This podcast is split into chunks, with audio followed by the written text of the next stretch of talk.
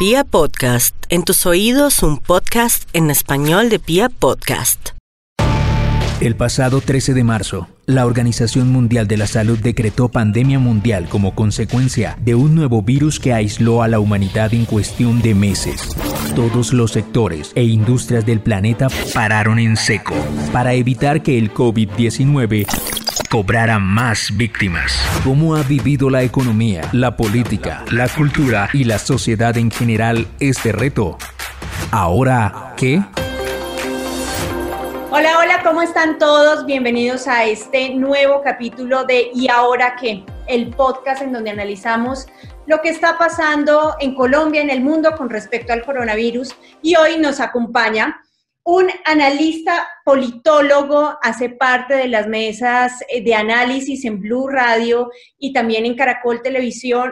Y aquí está con nosotros Pedro Viveros. Pedro, ¿cómo estás? Bienvenido a este podcast y ahora aquí.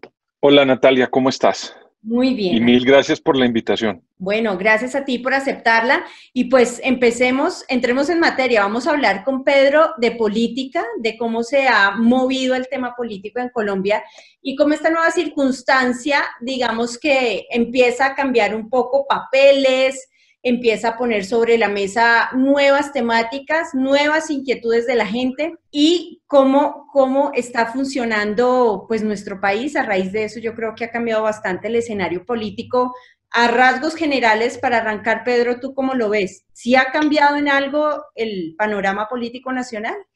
Pues mira, yo, a mí me da la impresión que no solamente es lo que está pasando en el, en el ámbito nacional, yo, voy a permitirme decir lo siguiente, a ver si, si puedo contextualizar algo de lo que va a ser un permanente cambio después de lo que pasó con la pandemia.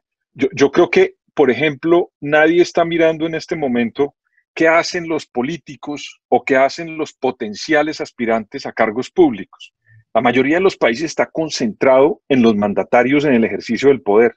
Mire, mire lo que sucede, por ejemplo, con, las, con el castigo o la favorabilidad de los mandatarios que están en el ejercicio. Eh, Donald Trump tiene muchas críticas, ha bajado de una manera importante en la percepción porque no ha sabido manejar muy bien la agenda del COVID. O, por ejemplo, Boris Johnson, que ha tenido un sinnúmero de problemas, incluso tuvo el COVID, en un ejercicio del poder que fue bastante laxo en un comienzo y después tuvo que cerrar y hacer una cantidad de cosas más restrictivas. Pero, por ejemplo, presidentes como Angela Merkel, que decidió conjugar de una manera científica eh, cada una de las informaciones que hacía a la opinión pública, o el presidente Iván Duque de Colombia, que venía con una imagen bastante baja antes de entrar en la pandemia y por lo que ha hecho en el manejo de la agenda y de la crisis, pues ha tenido la posibilidad de transmitir el mensaje que los colombianos quieren ver y oír. Digamos, esto lo digo para decir que los potenciales candidatos, hoy estaríamos en Colombia o, por ejemplo, en los Estados Unidos en un debate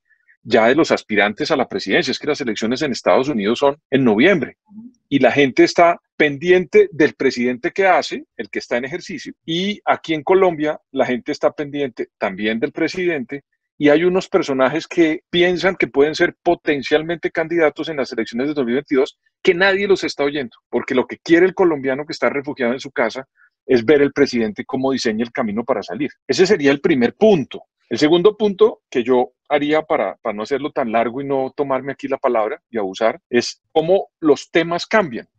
La gente hoy en día está preocupado por la corrupción para que no se gasten la plata de la pandemia en otras cosas, por los altos, digamos, hechos de corrupción que hay en el país con algunos mandatarios locales que están mal utilizando los recursos públicos. Y eso tuvo, digamos, un cambio muy importante.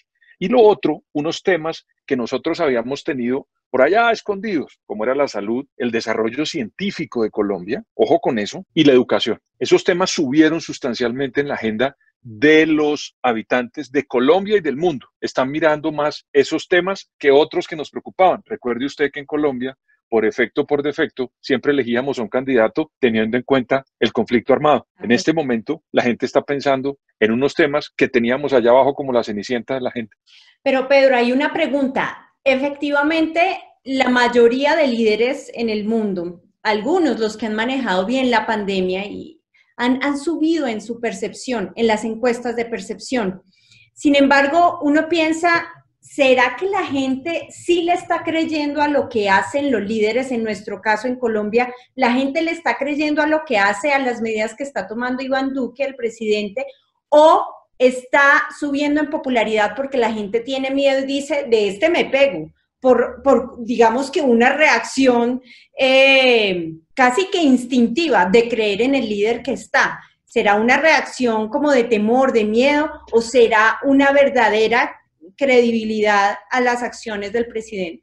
Pues todo depende también de la salida de la crisis, porque cuando estamos en el temor de lo que nos puede pasar con nuestra salud, todos nos refugiamos en la casa, que es lo que está pasando literalmente. Prendemos un medio de comunicación y tratamos de ver qué está haciendo el gobernante de turno para sacarnos del problema de la salud, que nos involucra a todos. No es un sector, sino a todos, y no tiene ningún tipo de distingo de raza, credo ni condición social.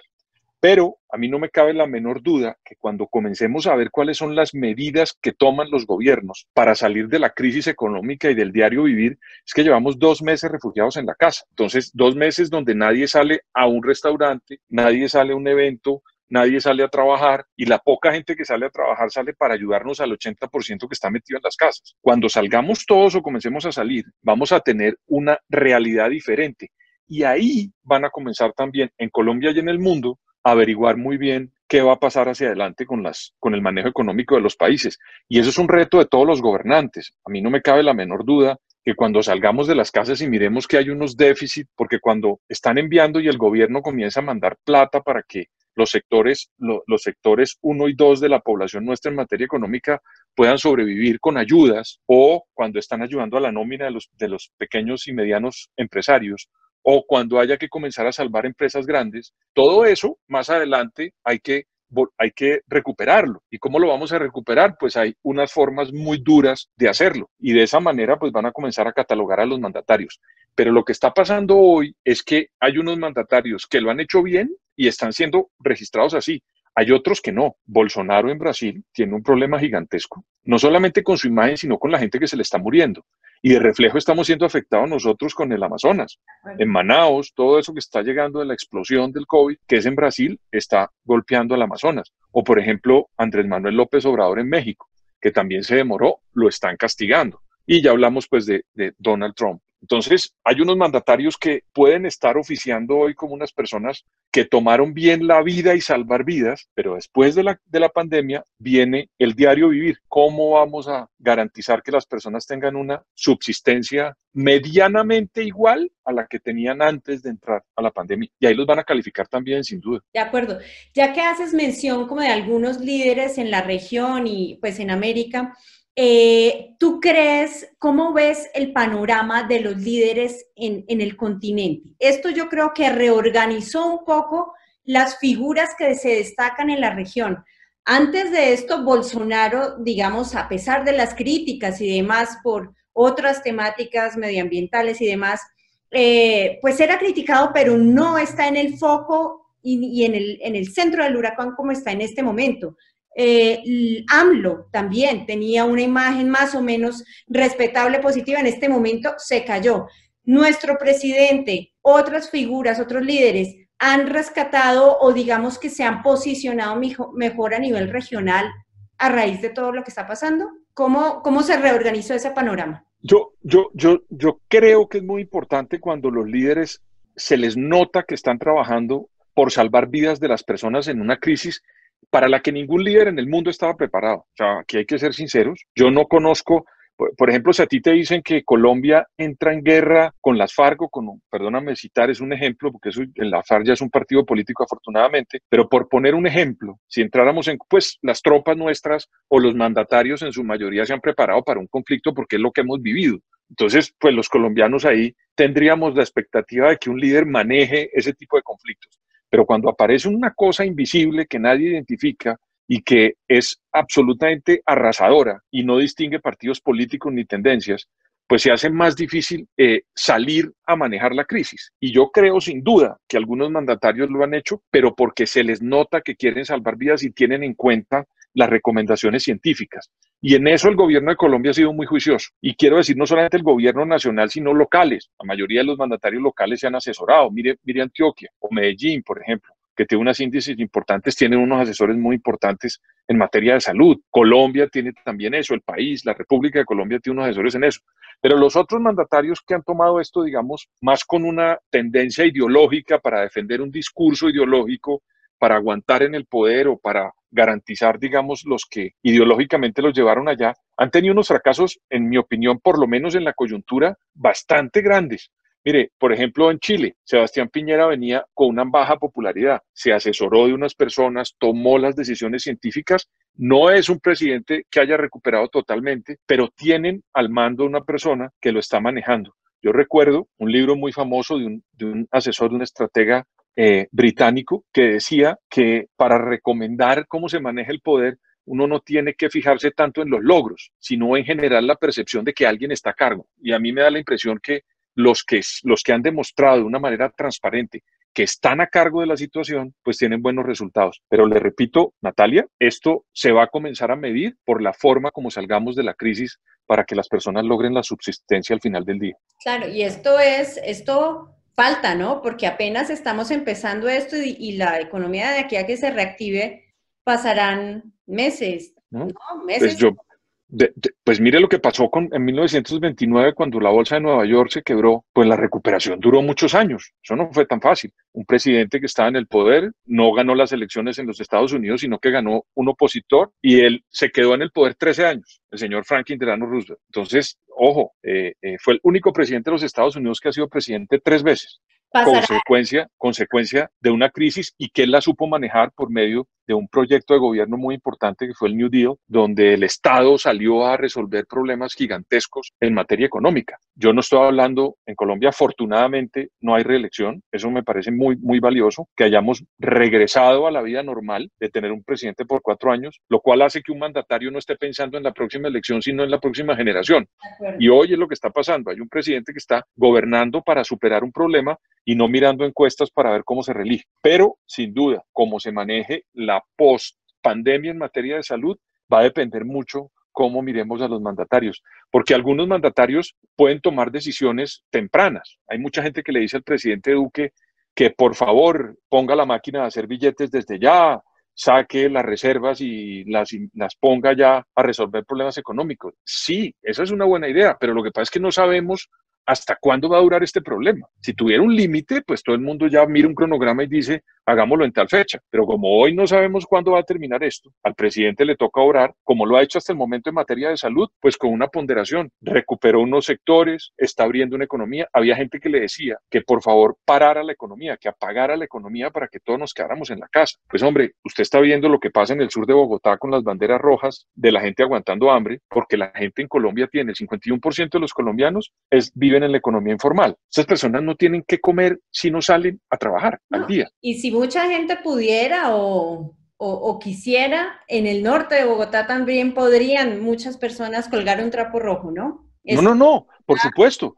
No, no, pero por supuesto. Lo que pasa es que hay unas personas que pueden aguantar un mes sin trabajar, pero hay otras personas que no pueden aguantar un día sin trabajar. Eso, eso es así. Yo, yo, mire, yo, de verdad, uno está en la casa y tiene un trabajo, unas, unos ingresos que no son los mismos de antes, pero tiene unos ingresos de cómo vivir. Pero hay gente que no tiene cómo, cómo vivir porque dependía del día a día. Y eso es muy importante tratar de conciliar. Pero lo que no puede uno es quemar todo en el asador a la entrada, sino esperar con los tiempos y la prudencia para ver cuándo puede resolver problemas más grandes. ¿Tendremos líderes nosotros en Colombia preparados para enfrentar una crisis económica o lo que va, digamos que las cenizas de la economía, pues por ponerlo en un término un poco dramático, pero quien reciba la presidencia en el 2020, habrá un líder con la capacidad eh, de afrontar una crisis económica como la que se viene. Nuestros líderes em, hablan, eh, como tú decías antes, Pedro, eh, estaban preparados para enfrentar y, y manejar el tema del conflicto, tenían sus posiciones muy claras y sus líneas de trabajo muy claras pero frente a una crisis económica nunca antes vista en este país, ¿habrá un líder preparado? Sin mencionar nombres, pero tendremos gente. Yo, recuerdo que cuando... Nombres, pues. Que cuando por allá yo tenía un profesor que me decía que países como los nuestros, los que estamos en la línea del Ecuador y somos países como los nuestros que no tenemos estaciones, nos decía que, que a los países como los nuestros a veces les hace falta tener estaciones y una guerra, una guerra como la que vivió Europa. Esto decía mi profesor, no lo digo yo. Y decía que las estaciones, porque los países que tienen estaciones ahorran mucho para los momentos en los que no pueden salir de sus casas de una manera tan frecuente debido a las estaciones. Y la guerra, pues porque al refugiarse las personas tienen que ver que la economía se acaba, se estanca y no hay forma de sobrevivir durante un tiempo. Nosotros, afortunadamente, no hemos tenido una guerra completa. La guerra nuestra, la que vimos internamente, de la que hablamos hace un momento, fue sectorizada, no estuvo todo el país, no todos estuvimos en esa guerra. Y repito, afortunadamente no todos tuvimos eso. Mucha gente sí tuvo que afrontarla. Yo lo digo afortunadamente porque me parece que ir a una guerra es de las cosas más duras de la vida. Y lo otro es que no tenemos estaciones. En este caso, Natalia, esto es lo más similar o lo más cercano que hemos tenido los colombianos o los latinoamericanos a una guerra, de verdad. Es decir, se frenó la economía, las personas no pueden trabajar, vamos a ver qué va a pasar después. Y eso hace que los líderes que vengan comiencen a planear unas salidas que no solamente tienen que ver con la coyuntura. Aquí muchas personas ya tienen que comenzar a pensar que lo que haga el presidente Iván Duque en la decisión de salida de la crisis debería ser pensando no solamente en los dos años que le quedan, sino ayudar a que trascienda el mandato siguiente.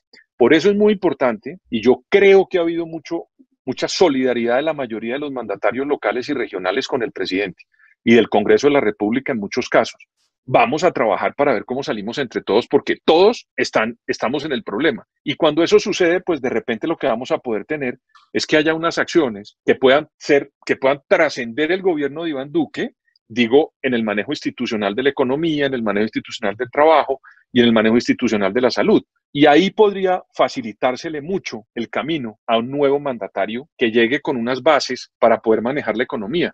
Cuando un presidente no tiene reelección, pues tiene que trabajar con los cuatro años. Iván Duque no va a tener tiempo de proyectar el país a ocho años o a seis años. Le toca pensar en dos, pero como el problema es de todos los, de todos los colombianos, del Estado, territorio, nación y todos los que vivimos aquí, pues de repente lo que se puede lograr es un gran acuerdo para que haya una fortaleza y que trasciende el gobierno de Iván Duque en materia de la resolución. Y ahí, me, y ahí yo creería que quedan, queda el espacio para que haya muchos líderes en Colombia. Colombia ha sido un país tradicionalmente muy juicioso en la escogencia de sus líderes para llegar a la presidencia.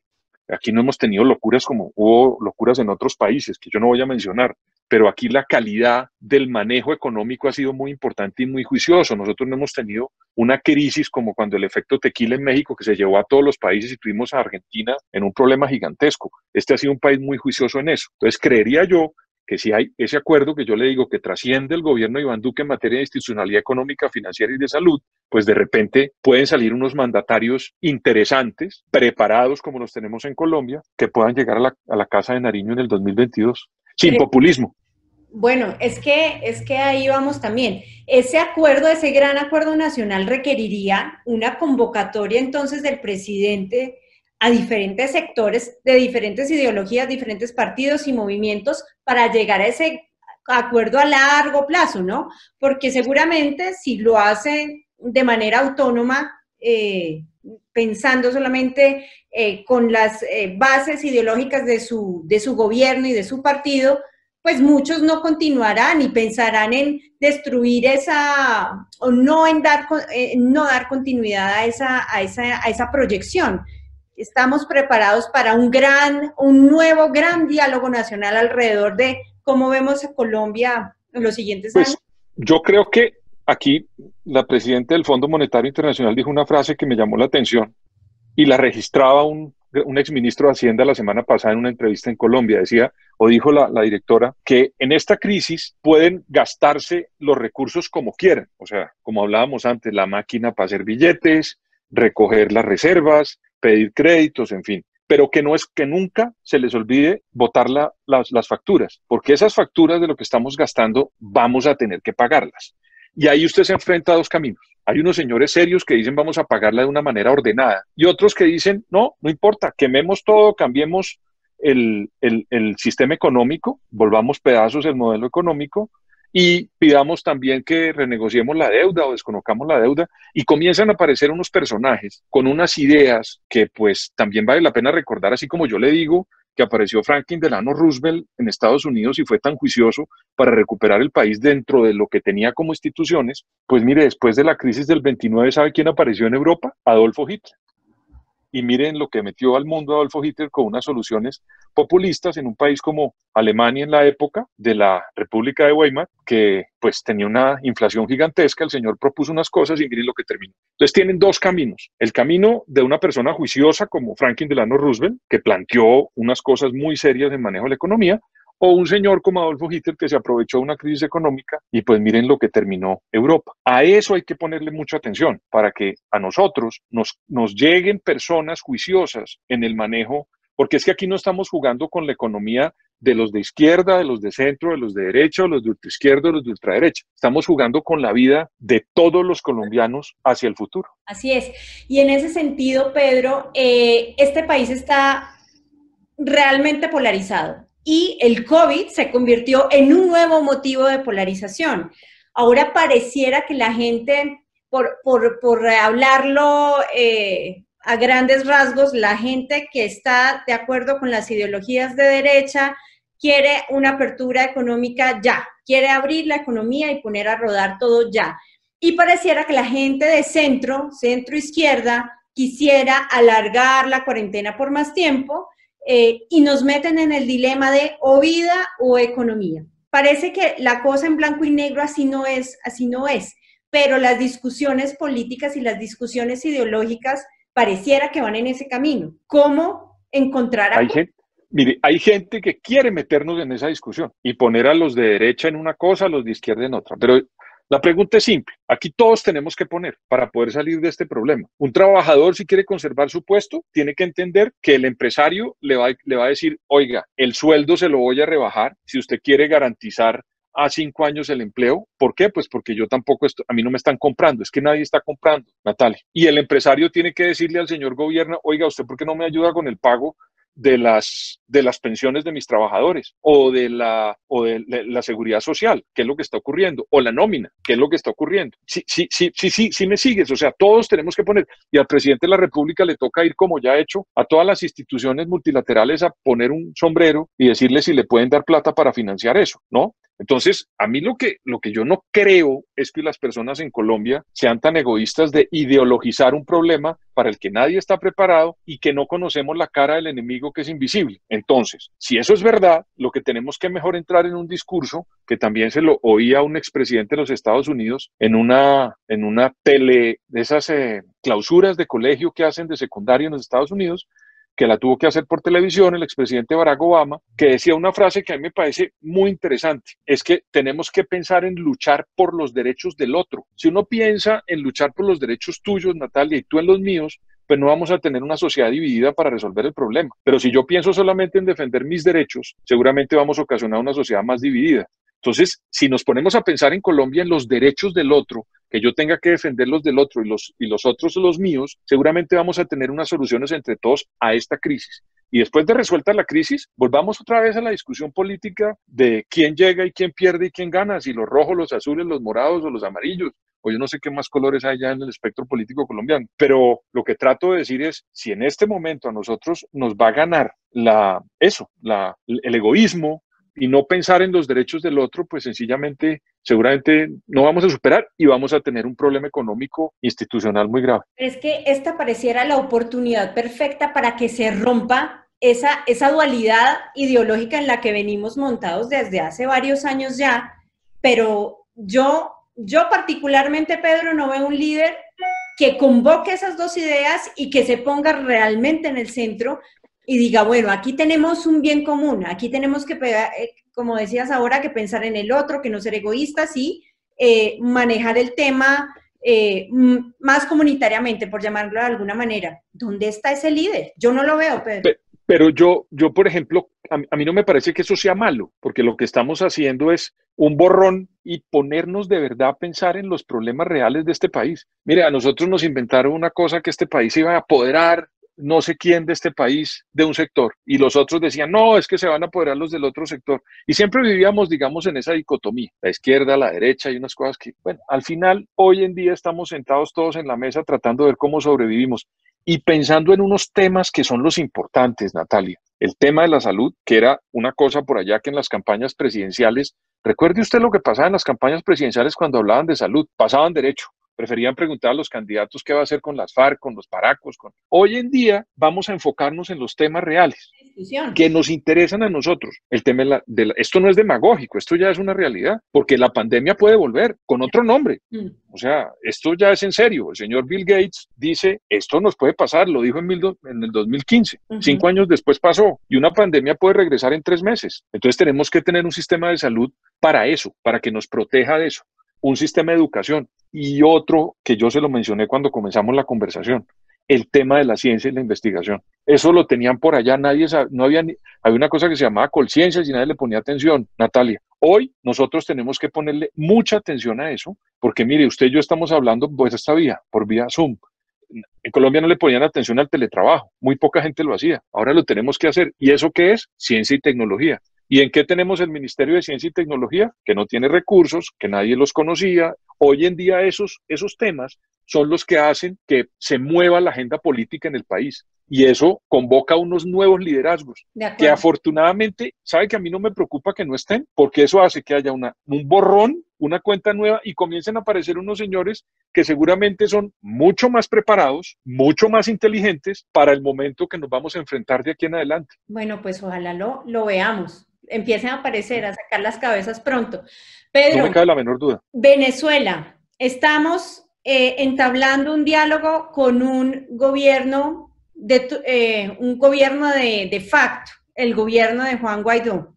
¿Qué vamos a hacer con Venezuela? Tenemos una frontera gigante, cero datos de lo que está pasando realmente en Venezuela y nosotros estamos dialogando con un equipo de personas que realmente no conocen ni tienen el control de nada. ¿Qué, vamos, qué tiene que hacer ahí el presidente?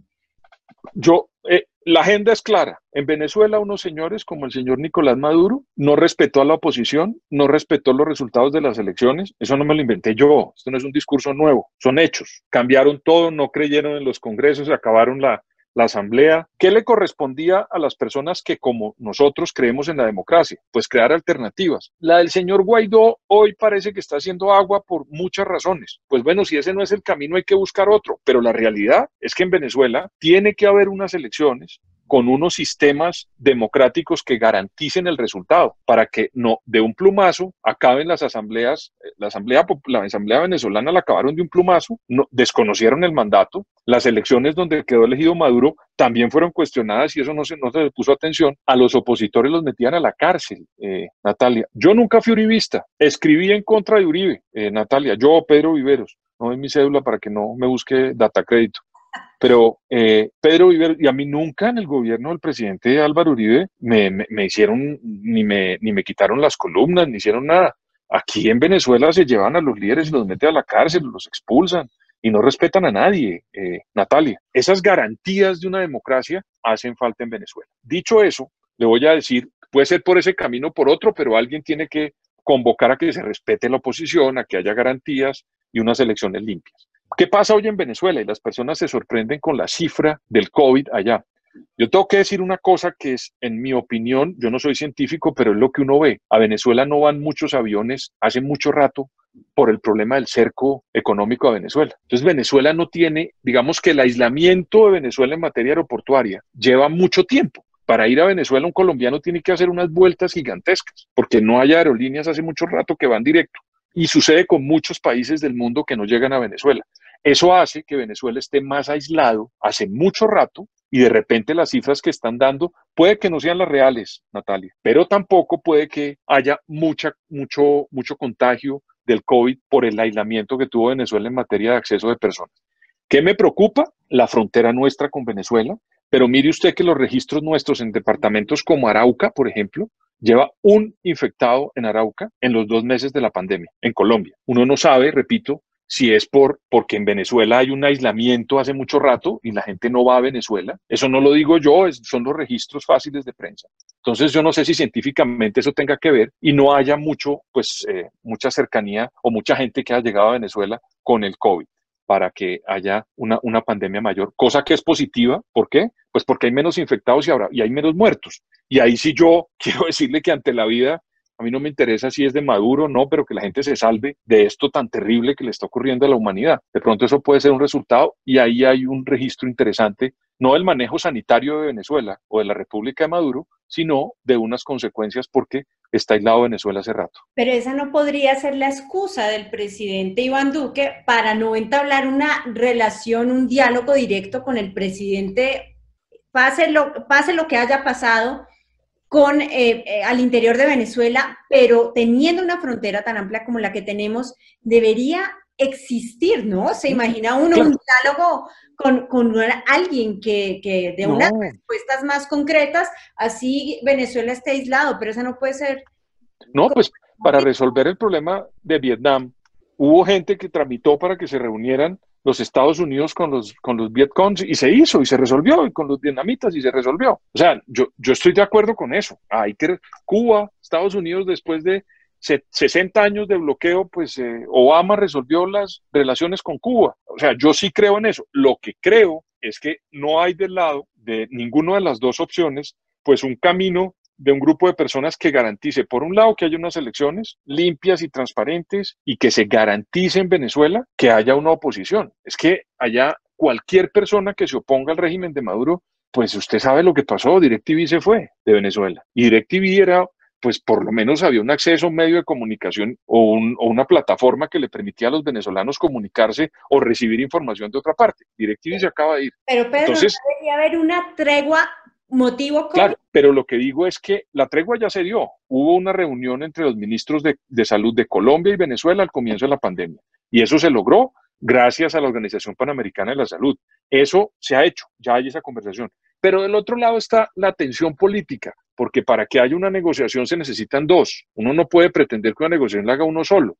Entonces quieren que el presidente Iván Duque ceda, pero ¿y dónde están los resultados del gobierno de Nicolás Maduro y de Diosdado Cabello para resolver problemas que son más de fondo, eh, Natalia, son más de fondo, porque en materia, digamos, de salud, le repito, hay unas conversaciones con los ministros de salud de cada país, pero en la democracia y en las elecciones a futuro, yo siento que no hay señales para poder sentarse a resolver un problema que inmiscuye el futuro de mucha gente.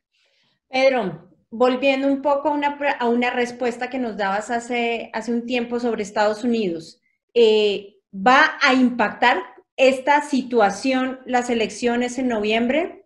Sin duda. La caída eh, en picada que ha tenido la imagen de Trump eh, se va a ver reflejada en, una, en un incremento en la votación para Joe Biden?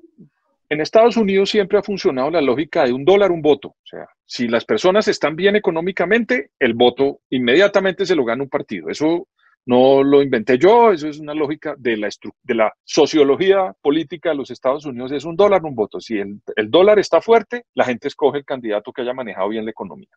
Eso iba bien hasta antes del COVID. Yo creo que cualquiera que se le subiera al ring a Trump antes del COVID lo noqueaba en el primer asalto. Hoy en día, con lo que pasó, es que hay 30 millones de desempleados. Hay una cantidad de desalojos, de arriendos, de desalojos, porque la gente que prefiere pagar arriendo, comer. De acuerdo. Y allá, igual, se, los, la hora dólar, cuánto vale la hora, y la gente vive así para pagar una, una hipoteca. Entonces, eso ha afectado mucho la realidad política en los Estados Unidos.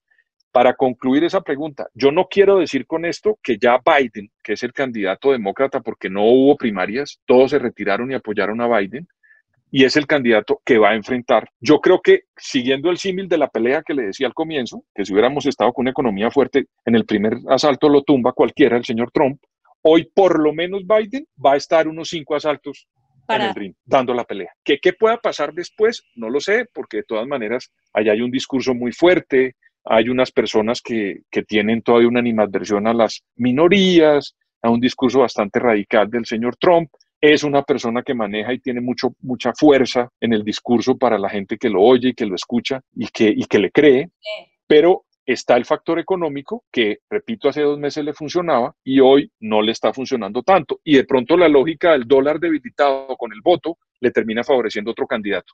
Pero sin ponerme pitonizo ni mucho menos, por lo menos el señor Biden va a tener la posibilidad de subirse al ring y estar cinco asaltos por el momento allá. Vamos a ver si logra los 12 asaltos. Que es, eh, eh, sería un poco inesperado también. No, no, por eso, pero si usted me, pero esto es que hace dos meses cualquiera llegaba al primer round y le pegaban una, le ganaba. Hoy no está tan fácil. Eh, Pedro, ya esta pregunta para finalizar. Se ha hablado mucho que las mujeres, las líderes que han eh, enfrentado el COVID en sus países, Angela Merkel, la presidenta de Nueva Zelanda, en fin, entre otras, han manejado mejor la pandemia que los líderes hombres. Tal vez por ese sentido no sé, innato del género femenino sobre el cuidado, sobre la responsabilidad del cuidado, en fin.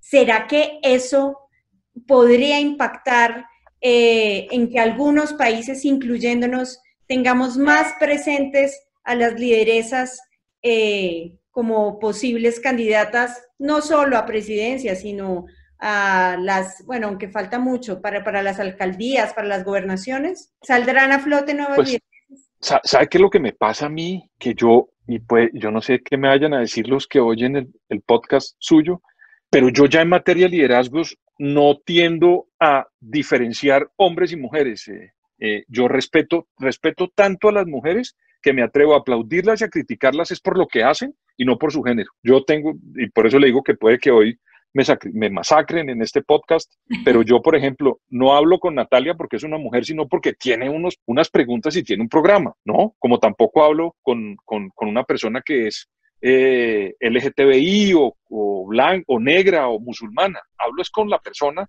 y los hechos son los que me hacen a mí pensar que esa es una persona que, ha cumplido muy bien las labores digamos, para empezar. Eh, y, siempre el voto que yo ejerceré, si es una mujer o un hombre, lo voy a mirar es por lo bueno que haya hecho en el ejercicio del poder y no porque es hombre o mujer o no sé qué. Esa compasión, digamos, yo no, yo la, no la, respeto, pero no la comparto. Pero eso, dicho eso, influenciar en los electores a futuro, pues es que es un, es una. Ojalá, Ojalá que no, ojalá que los electores voten por una mujer, no porque sea mujer, sino porque hace bien las cosas. Y ojalá que no voten por un hombre, no porque sea hombre, sino porque hace mal las cosas. ¿Me entiendes? ¿Me sigues? Ahora, dicho eso, ¿qué me gusta de Angela Merkel? Que es una señora que no llegó, que, no, que no, es, no es el inicio de su gestión como presidente o como, perdón, canciller de Alemania. Es una señora que lleva 13 años en el poder.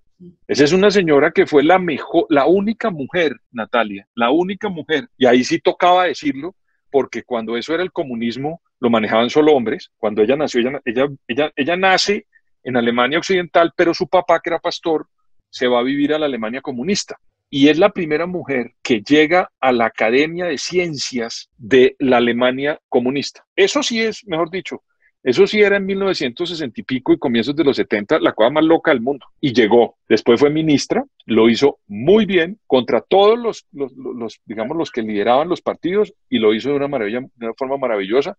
Y después como presidente lo ha hecho muy bien desde el comienzo en Alemania hubo una crisis gigantesca y esta señora, antes de esta, una crisis económica terrible y Angela Merkel la manejó muy bien. Entonces, esta es una señora que ha tenido un recorrido muy importante. Eh, lo de Nueva Zelanda es un país, en mi opinión, pequeño, no es un país tan grande, un país que tiene, digamos, un manejo mucho más tranquilo que, que, países como Alemania, como Estados Unidos, como nosotros. Entonces, a mí me gusta que, la, que Jacinda, que es la, la primer ministro, sea una señora muy elogiada y eso es válido, pero también es importante rescatar que hay unos manejos en países mucho más grandes y más complejos, como Alemania, de una persona que ha tenido más experiencia y que ha tenido un manejo perfecto, así como lo han tenido unos presidentes muy mal, pero no porque sean hombres o mujeres, sino porque lo han manejado muy mal como líderes al momento de espichar los botones del mandato de sus países. De acuerdo. ¿Y cómo lo ha hecho nuestra alcaldesa? Pues yo la verdad es que yo no puedo calificar a Claudia López porque creo que cuando una persona comienza el mandato, estamos a mayo, lleva cinco meses. Pero frente al manejo de la pandemia. Pero te termino. Ah, yo insisto, esto a ella le queda mucho tiempo todavía para ejercer el mandato en la alcaldía. Uno no puede calificar a una persona por dos meses donde todos estamos refugiados en las casas, esperando que los mandatarios nos digan cómo salimos de un problema e inmediatamente decir que en los primeros tres meses de mandato ya la persona es similar a Angela Merkel, ¿no? No. Tenemos que ser un poquito ponderados y esperar, porque le queda a ella mucho recorrido para demostrar porque es que entre otras me parece que le hacen un daño si comienzan a decirle que con tres meses de ejercicio de la alcaldía ya es Angela Merkel. No cometan ese error porque de pronto una persona en los primeros tres meses con una pandemia, que lo hablábamos hace un rato, están mirando a una persona y cuando pase la pandemia comienzan a mirar a otra persona y terminan castigándola cuando no se lo merece. Por eso es que yo insisto, hay que esperar a que la doctora Claudia López ejerza más el mandato para ver cómo le va a ir y cómo lo está haciendo. Hasta el momento, todos los mandatarios en Colombia, mire el alcalde de Medellín, un señor que tenía una imagen hasta hace tres meses muy, muy compleja, muy difícil y recuperó 30 puntos en dos meses. Y usted me, si usted me pregunta a mí cómo lo ha hecho el señor Quintero, pues yo tendría que decirle que bien, pero el señor lleva tres meses en el mandato, le hace falta tres años y siete meses para salir de la alcaldía. Me tocaría esperar a ver el señor cómo le sigue yendo en dos años para poder evaluar si le fue bien o mal. Un señor, por ejemplo, en Bucaramanga, el alcalde actual, que llegó precedido de un alcalde con una imagen gigantesca, hoy en día está mal en las encuestas. Yo no puedo decir que el señor en esta época ya es el tipo que fracasó. Me toca esperar tres años y siete meses, o por lo menos dos años, para ver si el señor lo hizo bien o lo hizo mal. Ese es un poquito el análisis que hago de la doctora Claudia López. Claro, de acuerdo. Bueno, Pedro, yo creo que hemos tocado un poco de todo en, en, el programa y muchas gracias por, por estar, por eh, darnos tu punto de vista y, y, bueno, ojalá la próxima vez que hablemos, hablemos de temas más amables, tal vez, cuando esto ya haya pasado. Bueno, perfecto, pero este también, este nos va a servir mucho a todos también. Claro que sí. Un abrazo. Muchas Chao, gracias. ¿Cómo ha vivido la economía, la política, la cultura y la sociedad en general este reto? Ahora, ¿qué?